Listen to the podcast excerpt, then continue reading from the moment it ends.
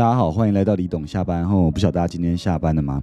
那今天呢，我们选择拍摄的场景呢，在一个算是老式的饭店哦。那在这边呢，有全呃台北市的美景，然后同时呢，也有温泉可以泡。然后在这个场域呢，虽然它的呃它的整个设备呢用的时间都比较长，可是都维系的非常的好哦。那呃为什么选在这样的场景呢？因为今天我们要跟大家谈谈主题，又是华灯初上哦。那最近很多的人在 Netflix 上面看华灯初上，对不对？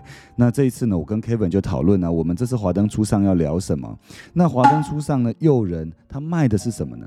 那这部剧会之所以这么的红哦，我觉得也很值得大家一起了解，对不对？哎，Kevin，像你你的状况啊，就是说你自己以前呢，你有没有遇过你的好朋友曾经呢抢了你另一半的状况？有遇过吗？哦，还没有，是不是女朋友交的不够多？哦哦，是这样子吗？哦，OK OK OK，我我们 Kevin 不好意思哦，你你看啊，他一早就拎着工具哦。他所有的摄影器材一起上山哦。那我们在一起上上山的时候呢，就是我发现哦，就是说很多东西都要做足准备嘛。那他每天这样跟我工作，就是他也没有时间好好谈恋爱，对不对？那因为恋爱谈的不够多，就没有人没有人抢过你的另外一半哦。那有机会啊，不是不是有机会啦，就是呃，要有时候人生经历过一些事的时候呢，没关系，我们就让他经过你的生命哦。那我觉得《华灯初上》呢，这一个这部剧里就有一一一个主段哦是什么？一个主段是。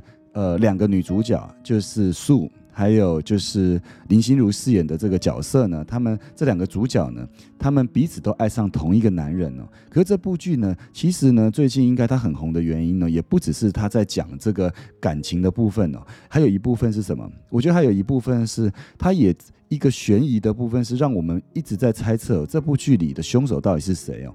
那如果还没看的呢，我尽量不要破梗，好不好？破梗你们就不晓得了，对不对？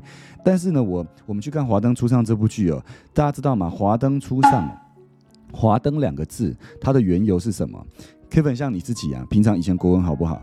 你以前国文造诣好不好？嗯。国文不是你的强项哦，那什么是你强项？他以前是念那个电机系的啦。那国文呢？大家知道吗？那华灯哦，你知不知道华灯以前是什么意思嘞？不知道。好，那我们今天就这集怎么样？我们就简单的先介绍一下，到底华灯初上的华灯是来自哪个出处哈？那。哎，古文不好要念一下了，要不然我们这样要做节目，要要制作这些嘛，安内马潘塞对不？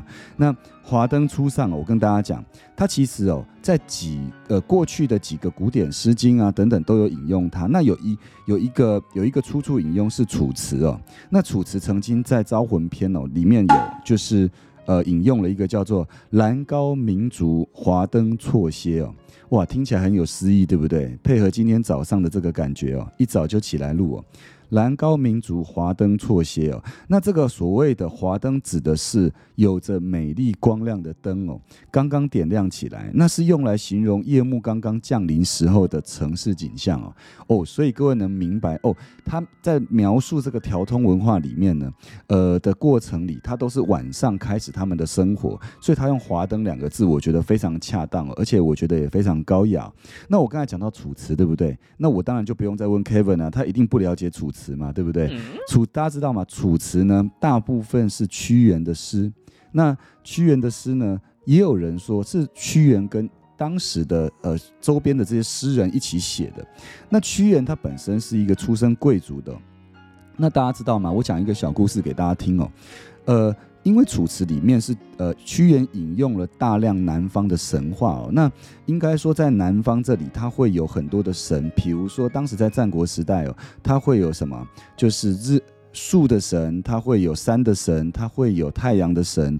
那因为保留大量的神话，大家就可以知道说，其实南方的人在呃呃用词遣词上面呢，其实他们保有大量的情感哦，在当时，而且丰沛的情感里面呢，去描述了他们对天地万物，还有对于所有人世间所有事情的情怀哦。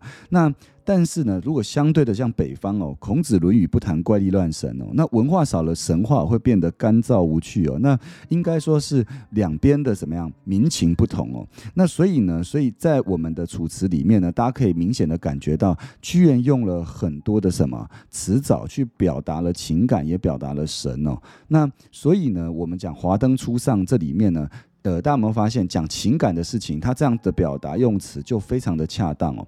华灯两个字也不只代表夜幕开始，也代表了很多的情感跟情怀在里面哦。所以我一开始讲这华灯初上缘由，原来就是这样。以前学国文都不知道怎么用，对不对？没想到现在拍片竟然用得到哦，那就是第一个，原来我们就解释了华灯初上的意思哦。那第二个呢，是在华灯初上这部片哦，大家知道为什么日式酒店啊全部开在中山区吗？为什么我们的日式酒店全部开在中山区，包含南京东路、呃南京东路那一带、长安东路那一带，然后在建国还有市民大道这整个区域划分起来哦，呃，这整个中山区我们叫做调，呃，我们称它叫做调通哦。诶，像 Kevin，你知道为什么中呃日式的酒店呢开在中山区，它叫调通文化？你刚刚怎样意思？你知道为什么吗？嗯。哦，不知道意思。哦，好，呃，那你不知道意思，但你有没有去过？有经过哈，有是有经过日式料理店，还是经过日式酒店？呃，都有。但有有经过日式酒店，有没有去过酒店？哦，没有去过酒店了。哦，好好好好好，了解哈。我我帮他女，我帮他女朋友检核一下啦，就是趁机考一下，因为临时考他不他他不能随便回答嘛，对不对？他只能直觉回答，出错一了灾哈。因为女朋友也会看我们李董下班后哈，监督一下他工作，拍片有没有很认真哦。那我先讲哦。调通指的是什么呢？调通指的是日日本啊，以前呢，日文那里调通的意思就是巷子的意思。那在日治时期哦，其实应该说呢，呃，他们称作呃。在条通里面，他们在台湾称作大正町哦，大正町的意思就是日本官员的宿舍区哦，所以最早这一带其实是日本官员的宿舍区。结果民国三十八年后，国民政府拨迁来台哦，政府就接受了此区的日式房舍，给就是当时的许多的官员住哦。原来当时的文化发展是长这样，那我觉得这里面背后的文化意涵哦，都可以了解这个。呃，整个历史脉络里，而更知道为什么这个地方叫条通哦。所以一开始这是一个官员居住的地方，从日本官员到台湾的官员哦。那后来在韩韩战跟越战期间，大概就一九五零一九六零那个时候呢，台湾是美国军队的供应基地哦和休闲的场所，所以许多美国人呢，在呃就是在台湾呢，在这个地区呢，开始有时候怎么样会进驻哦，然后来休闲娱乐，所以美式酒吧就开始。在这里产生哦，所以开始有了娱乐的成分，然后美式酒吧开始在这里哦。那美军撤退台湾后，那时候日本经济复苏哦，就有很多的日商来台设立公司哦。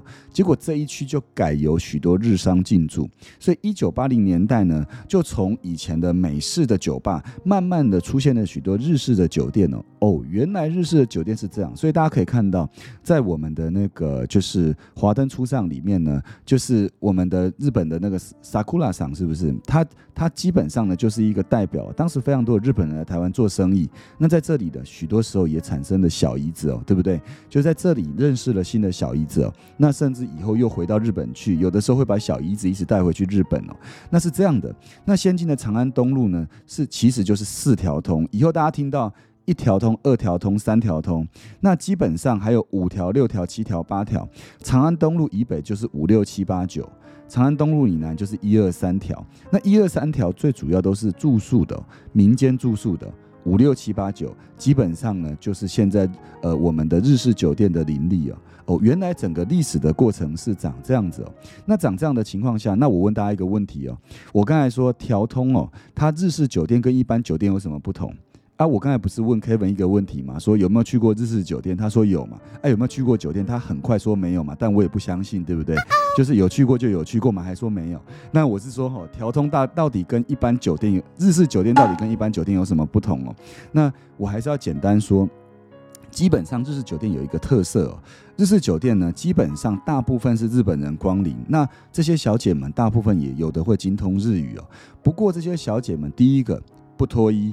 第二，不待出场的方式服务客人哦。当然，到底私底下有没有，我不能确定哦。但是日式酒店基本上呢，是透过怎么样，大家彼此间这样喝酒聊天哦。然后我告诉各位，这些小姐们厉要有一个地方哦，很厉害的地方是，她必须要能够懂对方，懂客人呢，然后让怎么样在。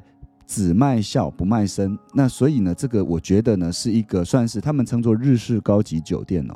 所以因为从商呢，许多日本人呢开酒就不会手软了。那小姐们的收入呢，基本上就是酒钱的抽成哦。所以其实某种程度上，我也可以称它是一个业务哦。那是一个怎么样很软性，然后怎么样要很懂人。那其实在里面工作也看到呢，剧情里也描绘了蛮辛苦的，对不对？其实每天晚上呢，就是各他们就是要在这个环境里面怎么样讨客人欢心呢？那当然有时候会不小心谈谈起恋爱，对不对？那我觉得让我印象很深刻的是调呃，就是在我们的剧里面呢，他讲调通卖的是什么呢？大家知道吗？调通真正卖的是什么？日式酒店卖的是什么？他讲了一个词，我觉得非常的特别。他这样讲，他说日式酒店卖的是暧昧。那暧昧这两个字看不到，对不对？那大家一定都有暧昧的经验，对不对？Kevin 一定也很有暧昧的经验，就是我也不想问他了，因为简单讲，我问他什么，他都会说没有，因为他知道这样回答才不会出错。那基本上，我觉得暧昧这两个字呢，呃，不容易卖哦，因为暧昧这两个字看不到、听不到、闻不到、摸不到，对不对？暧昧这两个字非常不容易哦，可是暧昧这两个字却可以创造一番什么经济的繁荣景象啊？有没有很厉害？我觉得这是就是在这背后里面我们可以去看的事情哦。那为什么？因为每一件事回来呢，我们的频道里要就是常常会跟大家聊这个世界发展的事啊，以及最近发生的新鲜事啊。但是希望打开大家的怎么样视野，甚至财商哦。那我最后要聊聊这件事是为什么我们华灯初上哦。他在他会从台湾红到怎么样韩国去哦？那它的商业价值为什么这么的高哦？那我跟大家说，以我这样从旁观察，我觉得有五大原因哦。我先说，听到这里哦，大家有没有觉得我们做节目还蛮用心的？各位如果真的喜欢呢，是不要不要一定要支持起来？支持我们的李董下班后要订阅加开启小铃铛，然后同时也要能够分享分享出去，帮我们分享出去，对不对？那我觉得这样我们才能持续的制作许多好的节目。那我最后讲。我我自己观察的，我觉得有五个地方哦，是华灯初上，它会从台湾红到韩国的原因哦。那大家看看，你们跟我的观察一不一样哦？因为呃，我觉得这是有商业价值的部分哦。第一个，韩国韩国的媒体有评论呢，他说他们以为哦，台湾只有爱情故事哦。那他们不晓得，他们也不觉得台湾呢能够在其他的怎么样片子上面能够拍的这么的卓越哦。可是他们描述华灯初上时，他们觉得他是跳脱爱情故事里是蛮值得怎么样，蛮值得看的。第二。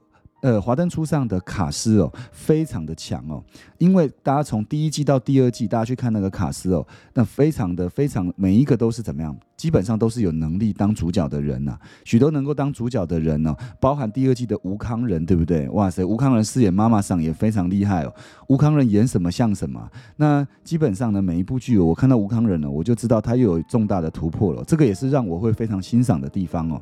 第三个，我觉得华灯初上会能够这么有商业价值，而且会这么红红到韩国去的第三个原因呢，是他在八零年代的的场景啊，还原的非常好，还原的非常好啊，那很有当时的味道啊，那也让大家怀念起以前的情怀，有没有？所以老中青少都杀哦，那这点我觉得非常厉害啊。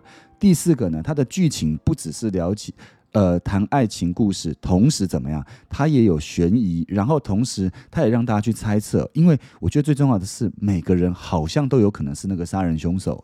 那当然抽丝剥茧，第二季又帮我们怎么样，把那个怎么样平宽又再关窄一点哦。那目前我当然不要破梗，你们自己去看呢。我觉得它让我们能够去怎么样去想，而且不会。不会怎么样，不会觉得无趣哦。那我觉得最重要有一个是许刚许光汉这个演员哦，客串华灯哦。那他在那个《想见你》这部片哦，在韩国呢非常红。也是因为这样呢，许多韩国的怎么样影迷呢，跟片迷呢，也是注意到华灯初上哦。那我们今天简短的华灯初上呢，就跟大家谈到这呢。大家觉得今呃，我们今年的这一次的整个编辑，不晓得大家觉得编的如何？那我觉得这些内容呢，我都觉得很值得大家一起去看哦。那有机会当然也可以看看华灯初上，因为我本身也很欣赏林心如啊。那她老公霍建华哇，帅到不得了，对不对？讲到帅的美的，一定很值得看哦。那我们就期待我们的下一集，然后也欢迎大家持续的收。看李董下班后，记得追踪订阅，包含我们的 Podcast，然后常常关注我们的 FB，我们就下期再见喽，拜拜。